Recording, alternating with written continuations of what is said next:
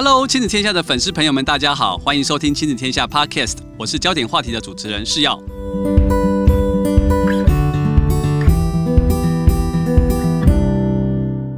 不晓得大家在这段时间是不是都在家工作呢？一起跟孩子的生活都好吗？算算时间，孩子们的停课不停学也已经超过一个月了。除了学校的课程之外，很多原先的才艺课程也都得开始远端教学了。我看到我自己家的孩子在上音乐课的时候，是对着电脑在吹直笛，然后那镜头上有一堆小朋友都拿一个纸笛在，然后各种声音同时跑出来，让我非常有想象的画面。然后我有一个好朋友，他的女儿在学钢琴，那钢琴要怎么学？光看视讯看不到手指头啊，所以他妈妈开了两个视讯，一个视讯是在拍那个弹钢琴的手指，另外一个镜头在拍摄女孩跟老师的对话。所以因应这个线上学习的情况下，大家都在学习各种方式的挑战跟可能性。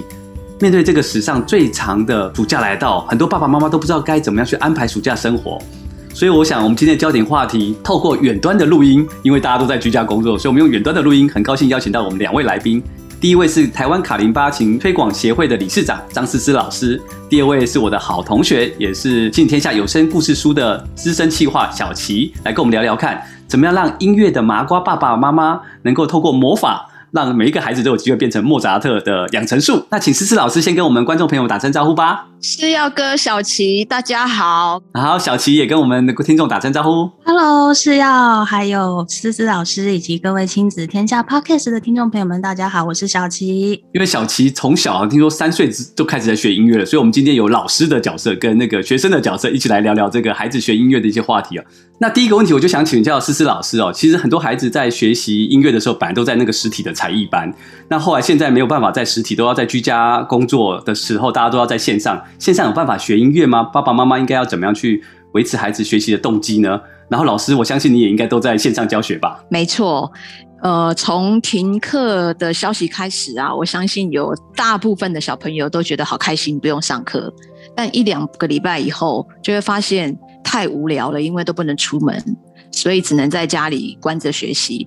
那很多老师呢也觉得，呃，才艺的老师觉得这样也不是办法，所以呢就纷纷的把同学再拉回线上去上课。那当然，线上的课程不比实体的课程能够讲的这么的详细，以及能够看到很多细部的动作，但至少能够让我们。停学，但是不停止学习，就是停止上课，但是不停止学习这件事情。那虽然会有一些嗯小小的不方便，但是呢，至少让我们的学习是不停止的。我觉得还是有必要，所以还是有办法让孩子持续在这个音乐的领域维维持下去，对不对？只是说方式上必须要开始调整了。对，不过家长的态度也很重要。虽然都在线上。但是呢，我们还是得要盯着他，就像实体的上课也是一样，我们会看着他练习。那线上也是一样的，虽然线上上课之后，我们还是会回到自己的练习，还是不间断。那虽然呢，我相信大部分的老师都还是听力蛮好的，虽然没有看见实际上你的在键盘上或者是在小提琴上面的操作，但是你演出来弹出来的音乐，我们还是都能够很详细的听到一些细节。所以呢。孩子的练习还是必须要很到位的，那家长的扮演也很重要，还是要不断的鼓励，然后鞭策。小朋友是一定要鞭策的啦，不然就会慢慢的拖，越拖越晚这样子。小朋友的玩心是比较重的，所以他的专注力并不会太持久。那这时候就需要借助家长的帮忙，hold 住他一下下。了 解了解。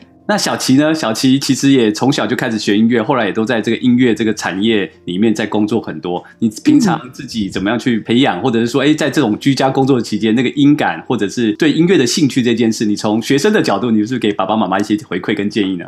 以学生的角度啊，嗯，其实我有的时候就像老师刚刚说的，放假第一件事情，就会觉得哇，我想玩，我不想练琴，我不想练习。那我会建议说，其实，诶，也许可以从这个时候也多一些从练习的动态转为静态，比如说和孩子一起看影片啊，然后聆听电影里面的配乐，或者是阅读一些关于音乐家的呃生活小故事啊或传记之类的，我觉得也都是一些很好的方法，对。嗯，所以其实像小琪或老师说的，哎，该有在练琴的时候持续练下去。但是如果你还没有开始练琴，或者说你可以开始从一些静态的观察去接触音乐，可能就是一个好的开始。所以有没有一些建议给爸爸妈妈说，哎，我们可以运用生活上或者是家里面常见的一些物品啊，或者是一些东西，可以怎么样跟孩子玩音乐，或至少开始培养或接触音乐的开始呢？不晓得老师有些什么建议吗？我觉得生活中有太多太多的物品可以让我们使用，譬如说，如果家里小朋友还小，一定有牛奶罐，对，大大小小的牛奶罐很多，那这个就可以拿双筷子，免洗筷给他，就可以变成一个小鼓。它就可以，不管是敲上面的盖子，或者是敲瓶身，都会有不同的声响。那还有很容易的，就是养乐多的小罐子，装上绿豆啊、黄豆，大大小小不同的大小颗粒，就会有不同的声响。这也是还蛮方便取得的。那如果再更大一点的小朋友啊，我觉得可以让他有一点点的高难度的乐器。就像卡林巴，我们也可以自制，拿一个小纸板，嗯、然后把妈妈的发夹拿来，就是折弯，然后把它贴上去，那弹起来就会有不同的声响，就是一个很很简易，然后也很好玩的一个乐器。我觉得生活上面是有很多可以运用的小东西。那其实网络上也有好多自制的 DIY 的乐器，爸爸妈妈也可以上网去参考，我觉得还蛮蛮好玩的。所以老师的建议就是说，爸爸妈妈可以先由生活中常见的一些像牛奶瓶啊，或者一些光是制造那个声响，其实就是开始接触这个乐器或接触不同音乐的开始的入门，对不对？没错，然后可以放一些音乐，然后我们可以带着小朋友去打一点简单的节奏，我觉得这也是接触音乐的开始，就是训练他的耳朵的听力以及对音乐的感觉，我觉得还不错。小琪呢？小琪听说有很多疯狂的爸爸妈妈 是非常喜欢音乐的，他们都在干嘛？怎么样培养他们的小孩？虽然他不一定是音乐家。老师刚刚讲到的那个，那个就是培养一个音乐的环境，我觉得很重要。哎，那我身边的朋友可能都不是很会，譬如说做手作啊那些的爸妈，那他们比较简单的方式，譬如说有一对夫妻，可能他们自己就是五月天的舞迷。所以他们从小就是让小朋友都听五月天的歌长大，然后呃跳过了儿歌啊童谣那个阶段都没有听到。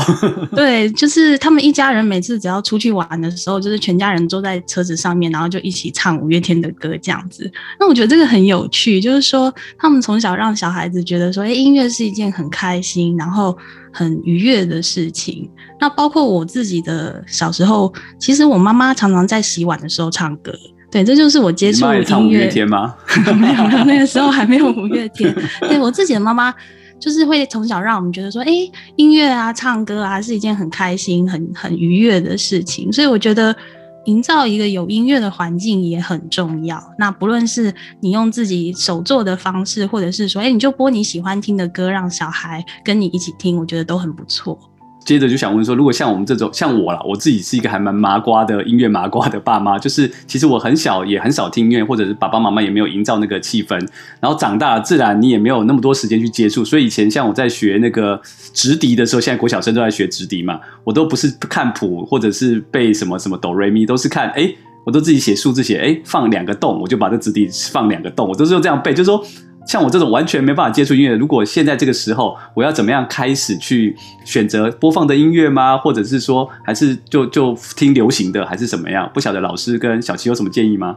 对，我有一男一女，哦，一男一女。他们、嗯、其实我从小会给他们听儿歌，倒是古典音乐比较少。因为我觉得、哦、我自己听了很多，我觉得那是在我的个人的学习领域里面啊。那他们的话，我会比较给他们听儿歌比较多。那古典音乐，我觉得我观察他们啊，他们没有特别的感觉。那倒是小琪刚刚说的五月天，我的小孩也很喜欢听五月天，嗯、甚至于他们喜欢听小虎队。为什么是听小虎队？感觉是我们这个年代的。没错，因为妈妈的偶像是小虎队，小虎队，所以有一阵子，对他们也跟着唱，我觉得能够跟着音乐一起享受在里面，不管是什么样的类型都很好。我觉得并不需要去特别的选择，只要是能够享受在音乐，什么音乐都可以。嗯嗯，就像老师说的，其实所以哦，这样我可能心里安很多了，就是不一定要去听什么古典音乐入门啊，然后一直播那种的。以前都觉得好像不听这些，好像跟音乐有那个落差，但事实上是听你喜欢的音乐，让你的心情很开心，把那个听音乐的享受跟那个氛围带给孩子，孩子自然就会有机会接触这个部分，对不对？没错，没错。好，那接下来我们就想说，哎，刚刚谈到那个生活中随手可得的乐器可以自己做之外，老师刚刚有提到一个就是卡林巴琴。其实老师本身也一直在推广卡林巴琴，是不是？请老师介绍一下什么是卡林巴琴？为什么这个乐器？刚刚听老师讲用纸板或用那个也可以，是一个很好入手的乐器，对不对？对，它是一个大约两年多前从抖音。就是大陆的抖音的这个 APP 开始红起来的一个乐器。那本身呢，这个乐器是从非洲传到全世界各地。它本身是一个非洲当地的一个盘旋的乐器。它本身呢，就是利用几个几根铁片，然后装在呃胡瓜或者是椰子或者是。只要是空的容器上面，然后做一个拨奏的一个形态。那主要呢是在祈雨，就是求雨的一个乐器的一个一种音乐。那后来呢，是一位民族音乐学家把它改制了之后。做成了现在我们现在看到的这个样子的乐器，然后开始流行于全世界各地。那它特别的地方在于它的音阶的排列，不像我们一般印象中知道的，就是音阶就是哆来咪发嗦拉西一阶一阶往上跑。它不是，它的左边拨过去是一个三和弦，右边拨过去是一个三和弦，所以它随便拨你都觉得它是一个很悦耳的一个和声。所以也是因为它小小的，就是在手掌上也很容易携带，所以很快的就融入在很多喜欢音乐的人的生活里面。就像我，我第第一次听到它，我觉得哇塞，这个空灵的乐器怎么那么特别？就非常有兴趣的想要试一试。那这试了以后，就发现这个乐器真的声音的疗愈，然后又不会太困难。是一般没有学过音乐的人很容易入手的一个简单的乐器。当然，如果你有音乐的基础，你就会更能够掌握这个乐器它美好的地方，是这样。哦，所以老师，这个原本是一个在非洲的一个祈雨的一个乐器，但它本来是一个用一个空瓶，然后再加上铁片。哎，那老师觉得这个卡林巴琴的音乐的带给你的感受，跟因为老师也学很多种音乐嘛，它那个特色是在哪里？或者说，哎，为什么老师会这么的着迷在这个乐器上面？是容易入手吗？还是说它很容易去传递那个感受吗？我觉得这个乐器比起我们以往。呃，我们说的学院型的乐器，譬如说钢琴、小提琴、长笛，或者是我学的古筝、二胡这些乐器，我觉得它比较容易很多。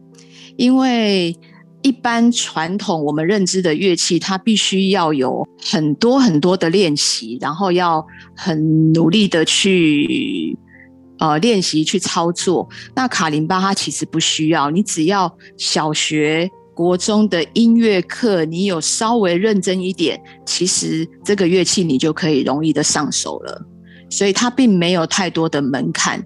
那也因为它非常的能够接触到大众。那对于我们在教音乐的老师来说，除了我们本身学的乐器的教授之外，这个卡林巴乐器能够让更多的人接触，然后你会看到这些。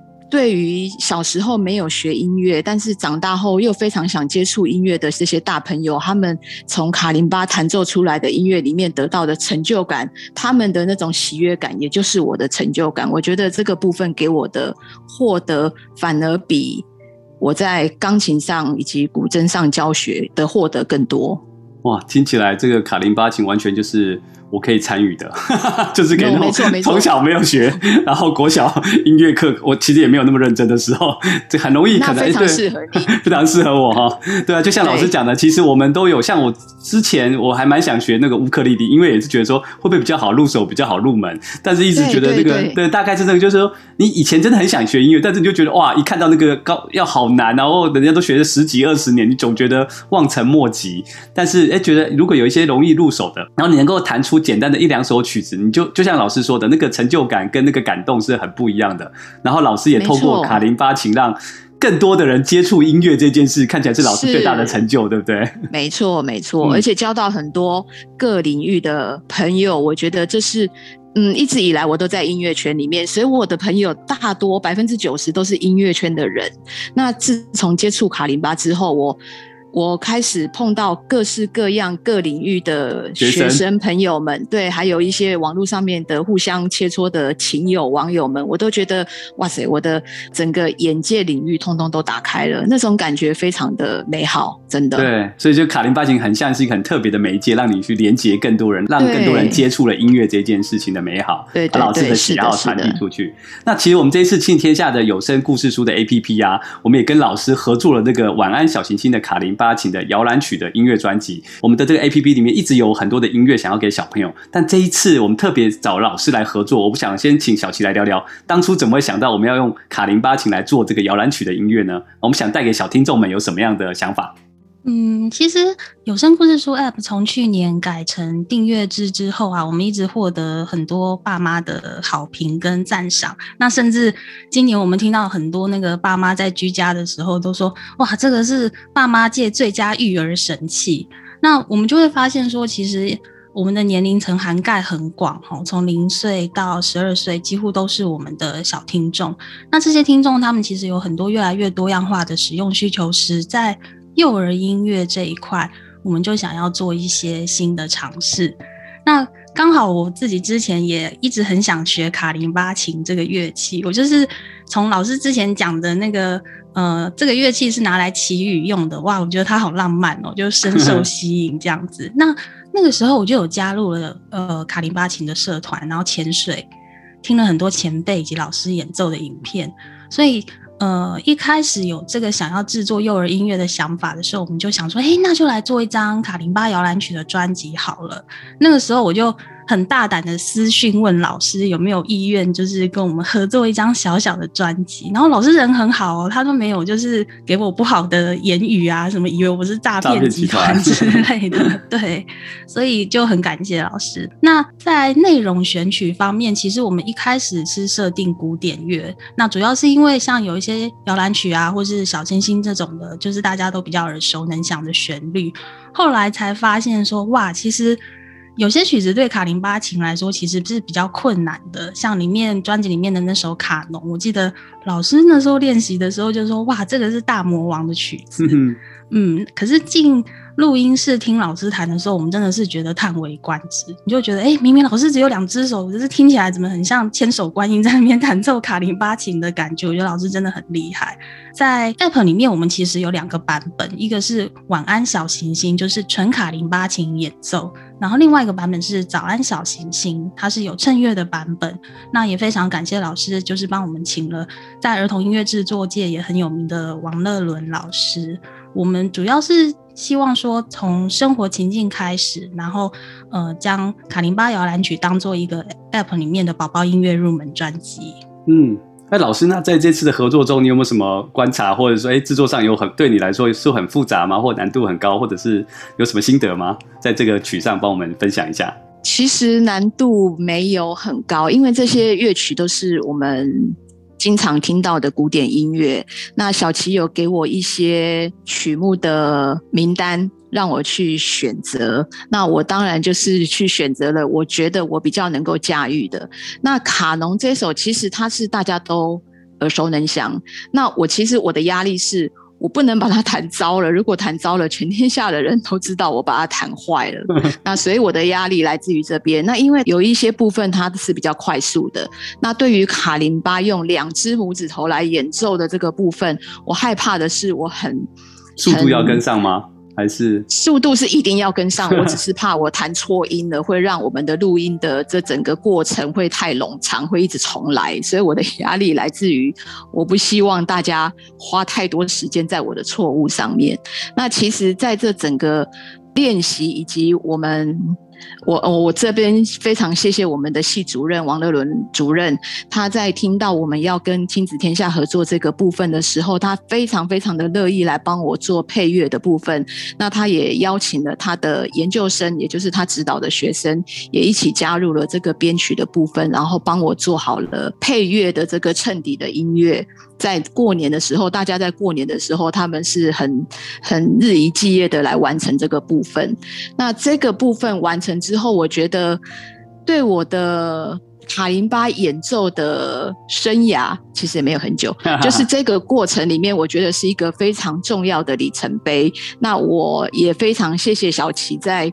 这么广大的卡林巴社团里面发现我，然后给我这个机会，能够跟亲子天下一起来合作，是我非常觉得很很荣耀的一部分。也谢谢老师，谢谢老师跟我们的合作。其实我觉得卡林巴琴就像老师刚刚讲说，哎。透过这样的方式，可以去接触更多的人，让以前可能刚好机会没有接触到音乐，但他可能随时随时在你的长大大，不管你几岁，都还是可以开始接触。然后我觉得也透过 APP，让我们可以开始给孩子小小孩小一点的孩子，在摇篮的时候就可以开始接触，或许他就对音乐开始有了新的启蒙。讲了这么多，不如我们现在就先来听一段老师跟帮我们一起制作的《晚安小星星》这一曲的卡林巴请吧。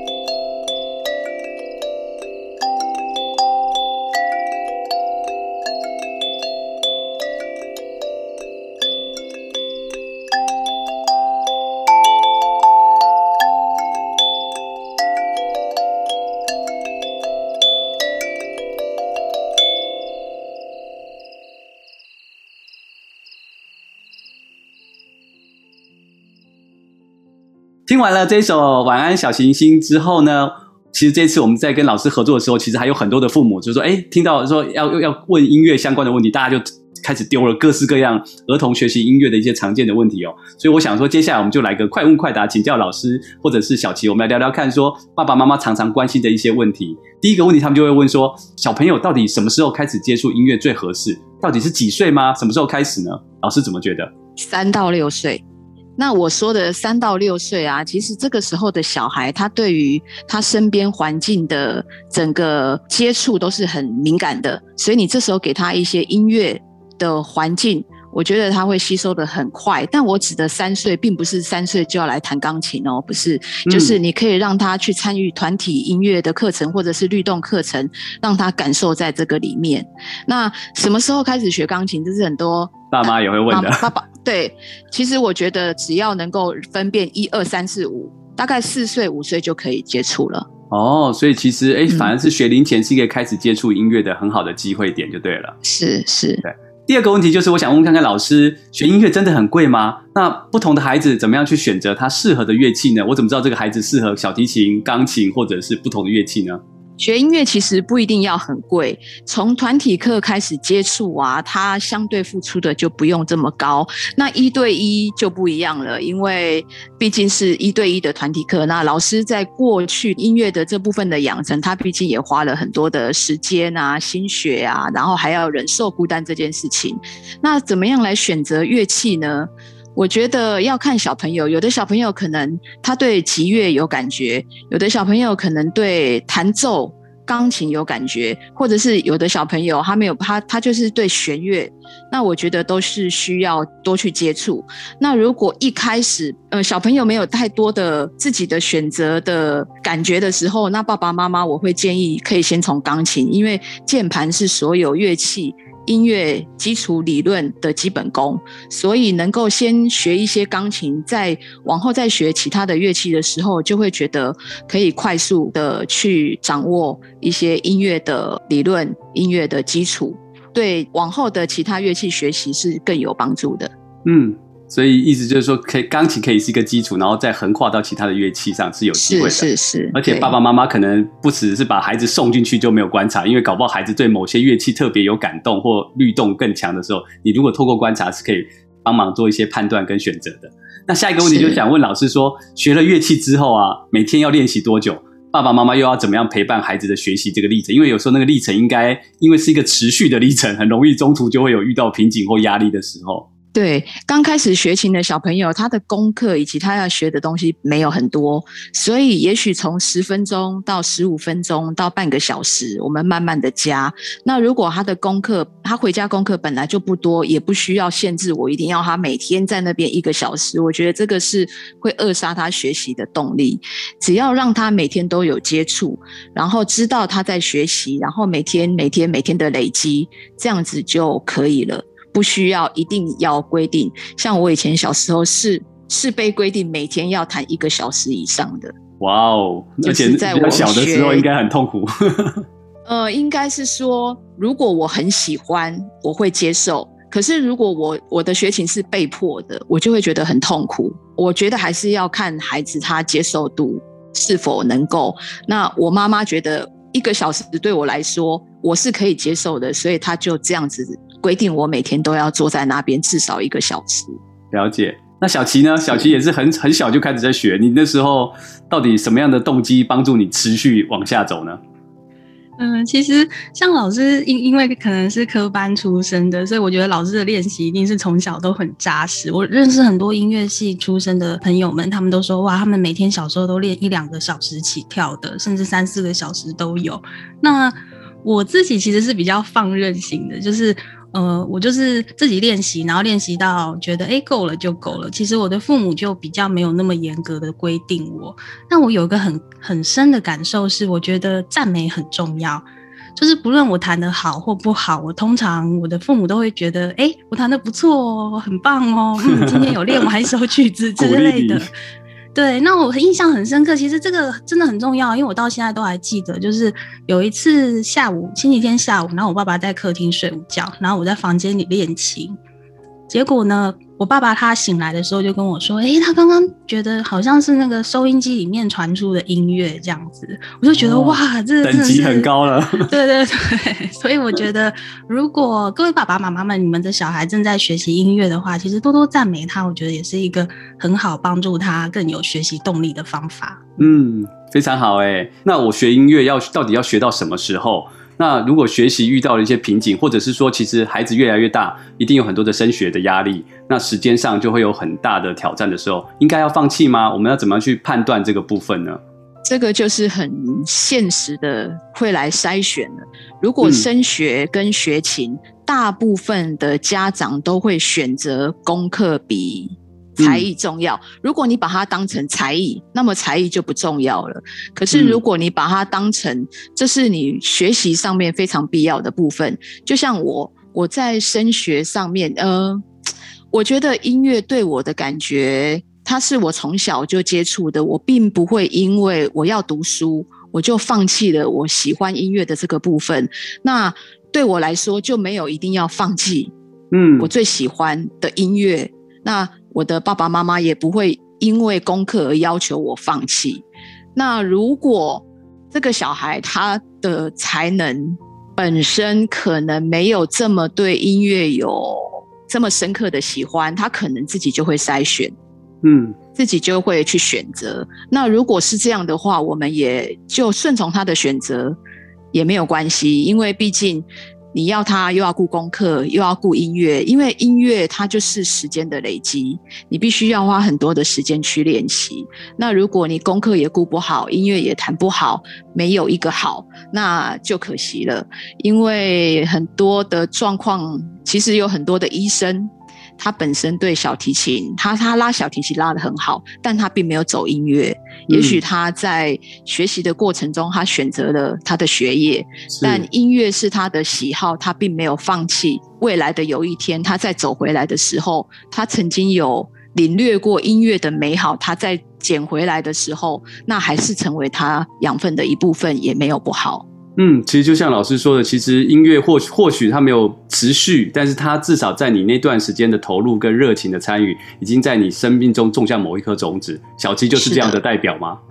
对，没错。小七学那么久，我内心一直有深深的共鸣。我 我们就是属于那一种，学到大概要升国中的时候，哎、欸，我就觉得我可能没有办法，所以我就放弃了。可是就像老师说，那真的就是一个很长远的影响。我后来的人生啊，生活啊，工作啊，兴趣啊，休闲娱乐啊，我一直都没有离开音乐。嗯，所以其其实它并不是所谓的消失，而是它是转换变成另外一些形式，在不同的地方上去呈现就对了。对，我还想说的是，其实我觉得学音乐啊、嗯、这件事情，它并没有一定要去读音乐，或者是我读、嗯、我学了美术，我一定要去读美术班。其实没有诶、欸，我觉得这是一个美美学的教育，因为不管在往后你的从事什么样的工作领域，如果你有艺术这部分的呃教育过，你在你呈现出的所有的。成果里面都会包含了美的这个成分，就像如果你从事建筑，如果你有曾经有在艺术的领域里面去学习过，你呈现出来的那个部分，绝对会比你没有学过艺术的这个状况下呈现出来的那种美，会有更深刻的呈现。所以我觉得学艺术类的呃才艺啊，并不是一定要在。呃，艺术的领域里面去走这条路，而是你可以在你往后的生活里面呈现出美的教育、嗯、美的感觉。对，嗯，它会幻化成无形的，在你生活中，在不同的面向中会跑出来，也会让你跟别人有很大的一些差异。只是说，它不是一个具体的证书或检定看得出来的感受，就对了。没错，对。嗯那面对现在史上最长的暑假，很多爸爸妈妈都在网络上都会那个很担心，也很焦虑啊。想说最后是不是请老师给不管是已经在学习音乐路上的孩子，或者是才正要开始接触音乐的孩子，给爸爸妈妈一些建议跟祝福，怎么样透过音乐来陪伴他们呢？我觉得，因为现在呃在家的时间非常的长，小朋友除了在线上学习之外，他有好多好多空白的时间。那我觉得看电影，一起看电影是一个非常好的方式。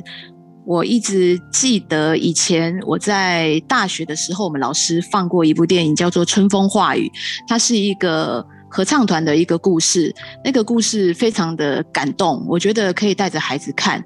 那还有一部我印象也很深刻的，叫做《修女也疯狂》，虎碧哥博演的。那他是带着教会的这些修女们，然后去呃。透过练唱，然后把再把一些教友再把他召集回来，透过音乐的呈现，然后能够感动到身边的人。我觉得看电影的我也很深受感动。那还有一部电影是最近才刚上映的，叫做《听见歌在唱》，它是台湾在讲述台湾原住民部落的一个合唱团的故事。那本身呢，它是一个真实的故事改编。